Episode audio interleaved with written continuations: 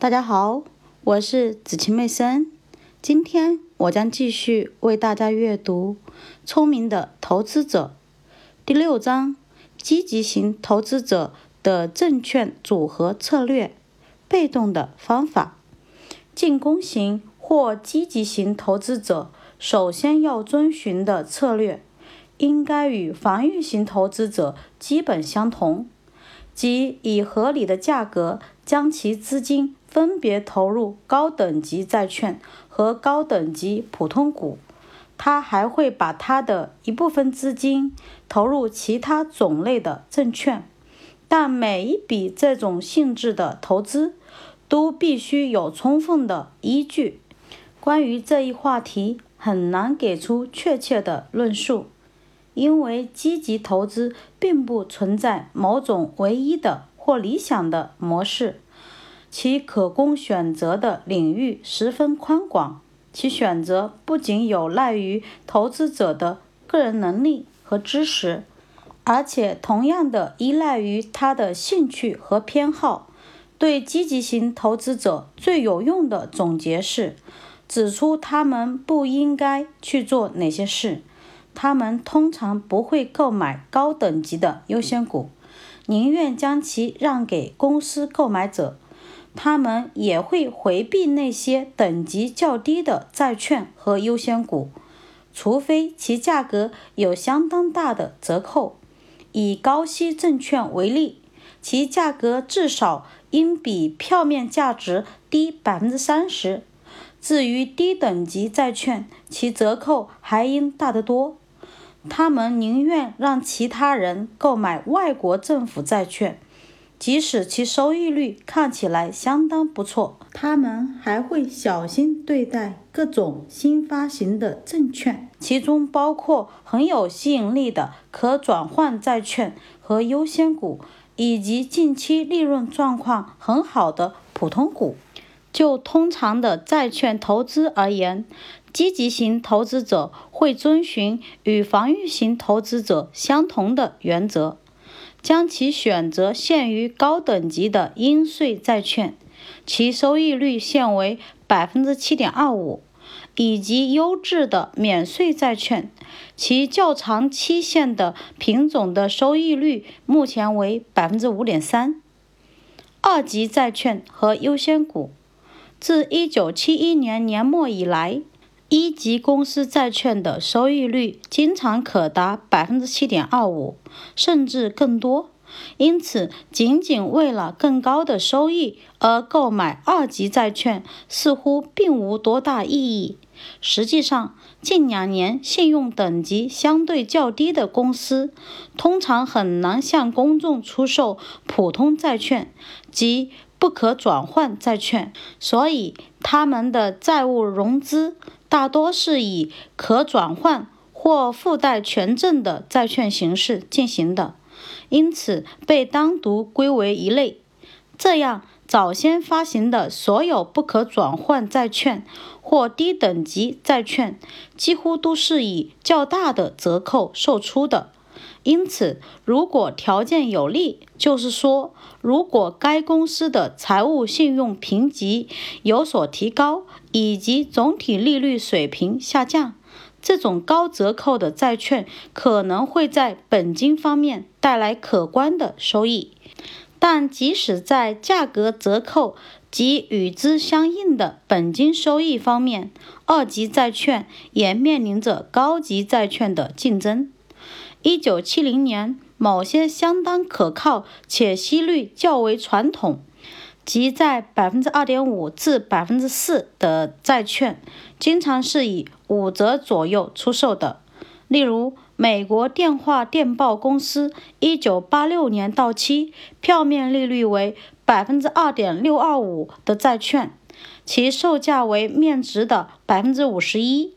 Atchison Topeka and Center FERR 公司一九九五年到期、利率为百分之四的债券，其售价为面值的百分之五十一。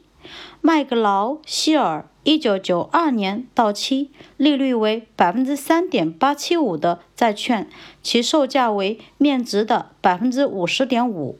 因此，在一九七一年年末的时候，无论从利率还是债券升值的角度来看，积极型投资者都可以合理的期望，通过购买这些大幅折价的高等级债券，可以获得良好的收益以及升值的机会。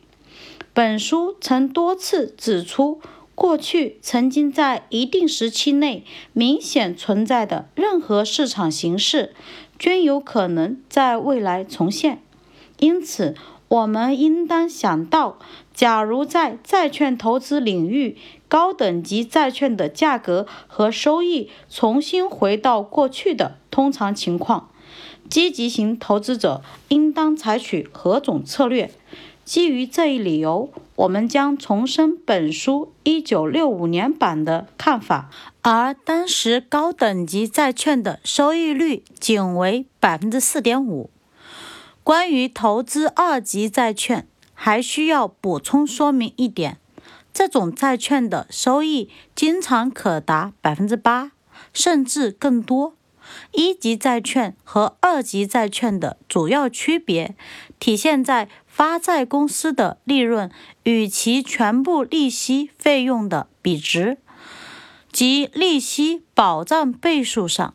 例如，在一九六四年年初，Chicago、Milwaukee、Streetport and Pacific 铁路公司息票率为百分之五的信用债券的售价为面值的百分之六十八。收益率为百分之七点三五，